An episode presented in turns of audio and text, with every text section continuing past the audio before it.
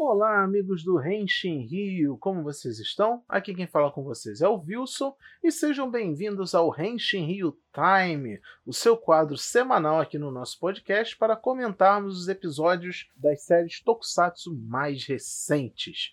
No momento, ainda estamos falando sobre Machine Sentai Kiramedia e Kamen Rider Saber. É, mas antes de falarmos dos episódios, vamos deixar aqui uns recados básicos, como sempre. Você pode ouvir os Rente em Rio em diversas plataformas, como Spotify, Deezer, iTunes, Apple Podcast. Temos um canal RSS, estamos hospedados no Anchor e também pode nos encontrar no Google Podcast.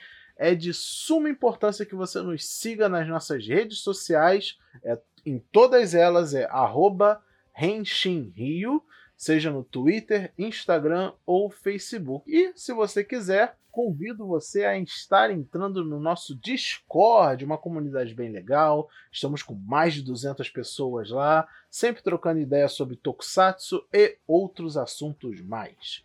Então, sem mais delongas, vamos aos comentários sobre o episódio 28 de Kira Meiji. Na sequência vai vir o Igor falando sobre o episódio 7 de Kamen Rider Saber. Bora lá!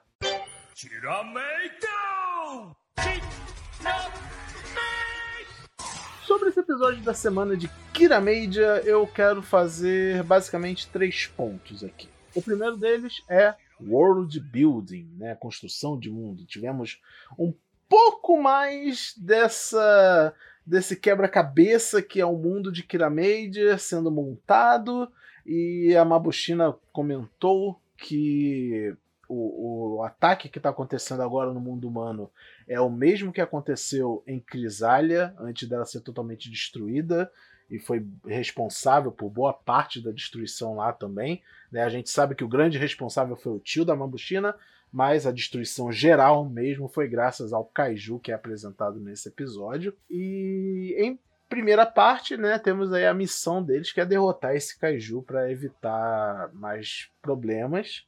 E eu achei bem legal que o kaiju é invisível. Eu estou fazendo aspas com os dedos agora, vocês não estão vendo, mas eu estou fazendo. Porque né, ele, ele não é necessariamente invisível, ele tem um casaco que reflete o cenário ao redor basicamente. Eu achei bem interessante essa resolução, ficou divertido. Não, não só uma coisa simples de ah, ele é só invisível, né? Pelo menos foi uma coisa um pouco mais criativa. Né? Mas exatamente antes disso, antes disso tudo aí que eu falei acontecer, temos um sonho do Juro, mais um sonho com o rei, em que eles trocam uma ideia, e o Juro dá uma. e o rei dá uma chave para o Juro, dizendo que aquela é uma chave para um grande poder que ainda está por vir, e ficou por isso mesmo. É isso que a gente tem do episódio. Episódios futuros, né? Vamos ver o que, que resolveu isso. Mas uma coisa de cada vez. É, eles têm uma problemática, né? As Kiramestones foram basicamente inutilizadas pelo poder do Kaiju em questão. Além de ser invisível e ter um poder de destruição enorme, ele ainda consegue fazer isso. Achei bem roubado e lindo. Achei esse Kaiju desse episódio muito bonito. E tá, apesar da gente estar tá falando de um Kaiju invisível, né? Mas na parte que ele se revela, nossa, eu achei tão bonito. Nem parecia kaiju de Super Sentai. Eu, parece que eles pegaram emprestado algum kaiju sobrando da Tsubaraya e trouxeram para Super Sentai. Ó, 10 de 10, Toei, parabéns. A missão desse episódio é eles recuperarem o poder das Kirame Stones e para isso eles precisam encontrar a Kirame Stone, que foi o mentor do rei de Crisália, né? Mais uma vez um pouquinho de construção de mundo, falando que o rei de Crisália quando era pequeno era chorão e era isso, era aquilo e, e, ele, e foi essa pedra que tornou a pessoa que ele viria se tornar e tal. Eu achei isso maravilhoso, mesmo que seja uma pincelada de leve, um detalhezinho, mas eu gosto muito quando eles dão uma aprofundada na lore, sabe? É, é, é como eu falei, é simples, não tem muito do que aprofundar disso, mas eu fico grato que esteja lá. Quem se dispõe a essa missão é o Shiguro e o Juro, eles vão junto, óbvio que tem que ter o Juro, ele é o Red, né, afinal de contas. Eles vão junto lá porque eles têm que fazer a pedra ter emoções, porque ela ficou muito triste que ela não pôde fazer nada para ajudar a Crisália. Achei um motivo razoável até, né, uma coisa meio de estresse pós-traumático e uma depressão, literalmente uma depressão. Ele estava em depressão a, a, a né? Achei interessante essa abordagem, bem sutil e interessante. É, obviamente eles conseguem e tal, e temos um brinquedo novo nas lojas para você comprar. Yay! E o nome dessa pedra é o Machin Hakobu. É, na legenda que eu vi, inclusive, eu vi primeiro na legenda em inglês, tava um outro nome que agora eu não tô lembrando, mas enfim, o nome oficial é Machin Hakobu. E ele tem o formato de um avião, uma fênix ou alguma coisa assim. Bem legal ele vai lá e ajuda. E isso não é o fim do episódio, porque o episódio vai ser em duas partes. Na né? semana que vem vamos ter a continuação desse evento. E é isso, temos um brinquedo novo. Legal. A segunda coisa que eu quero apontar desse episódio é sobre o dublador do Machin Hakobo, porque ele não é nada mais, nada menos que Tetsu Inada. Para quem não está conhecendo o nome do, do dublador, ele é só o Dog Kruger de Goku no Baken, o cão, o cão de guarda do inferno de Decarendia. Nossa, eu, é engraçado porque enquanto eu assisti o episódio eu tava tipo, cara, eu já vi isso em algum lugar, eu já vi isso em algum lugar, eu já ouvi essa voz em algum lugar, melhor dizendo. E, né, quando eu fui pesquisar aqui, bum, é, tava certo, era realmente a voz do, do Dog Kruger e fiquei muito feliz disso. Quase um crossover com Decarendia! Não, nem, nem tanto. e a terceira e última coisa que eu quero ressaltar desse episódio foi aquela sequência de ação maravilhosa da luta dos Kiramedia contra os Minions, que eles estavam tentando pegar aquele tablet lá que controlava o, o sistema de camuflagem do Kaiju e tudo. Que sequência maravilhosa! Nossa, deu gosto de ver. Deu gosto, gosto de ver. Foi muito bom. É, ação toda hora e tal. É, eles ainda misturaram essa, esse plano sequência com, com o fato deles estarem usando Power Up, que, que né, tem um, um limite de tempo para ser usado e tal. Nossa, a parte que lá que o, o Kiramei Silver pula da janela e o câmera vai junto, junto com o Minion. Nossa, nossa. Parabéns, Toy. Parabéns por esse episódio. Foi uma produção maravilhosa. Entretanto, eu não gostei desse episódio. Eu estou falando isso tudo, mas eu não gostei do episódio, olha só, porque ele foi muito simples, sabe? Teve uma plano sequência de luta maravilhoso e tudo, teve uma, um world building legalzinho, mas foi muito.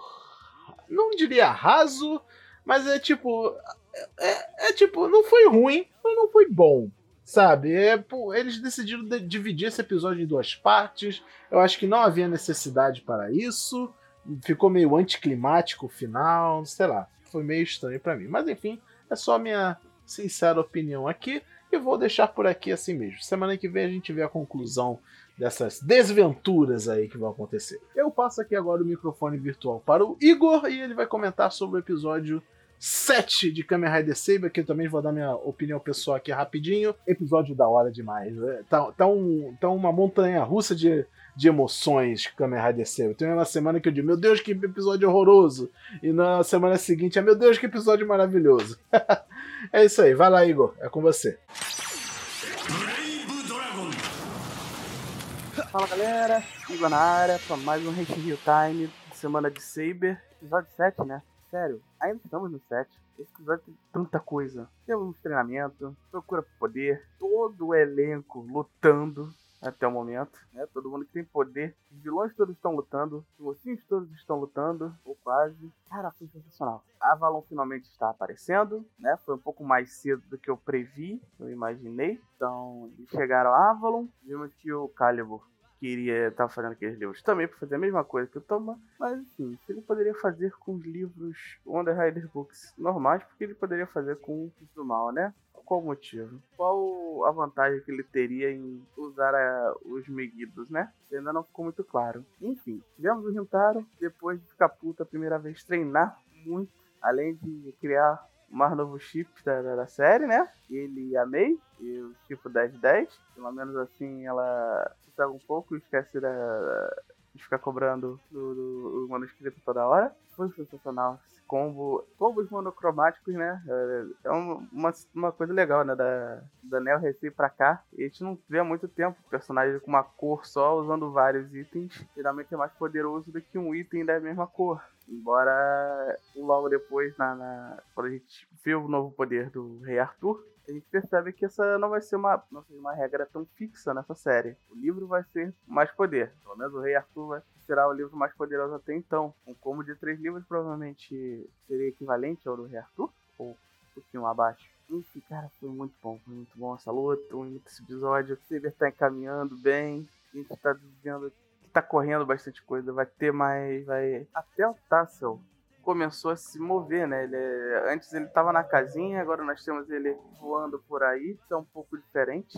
O lance interessante dele voando, no início do final desse episódio, para mim, foi uma coisa que eu percebi na, na segunda vez que eu assisti dessa vez. Eu quis rever esse episódio, ele estava muito bom. E assim, se você lembra lá do primeiro episódio, eles caíram no mundo, que é o segundo o mundo do Tassel, onde tá aquele cenário todo, o Saber cai numa espada, certo? E essa espada aparece no início do primeiro desse episódio, lá ao fundo, onde tá, quando o Tassel tá falando. Ao final do episódio, com o Saber e o King Arthur na mão, aquela espada desapareceu. A montanha aparece novamente, mas nós não vemos a espada. Será que está ligado? Será que aquele lugar ali é Avalon? Teremos se caso seja Avalon, terá, será que tem mais poderes escondidos? Mais coisas pela frente? Eu vou ficando por aqui. Eu vou continuar acompanhando o Saber, como sempre. Cada semana está melhor do que nunca. O preview da semana que vem está uma coisa bem excitante. Eu não vou jogar muito, se não sei se tem gente que não gosta de ver preview. Não vou dar realmente spoiler do preview do episódio do sair episódio. Mas a minha teoria do Buster fica no ar. Eu acho que ela tá valendo e é capaz dele sambar no próximo episódio mesmo, né? Valeu, galera, e até a próxima. 100万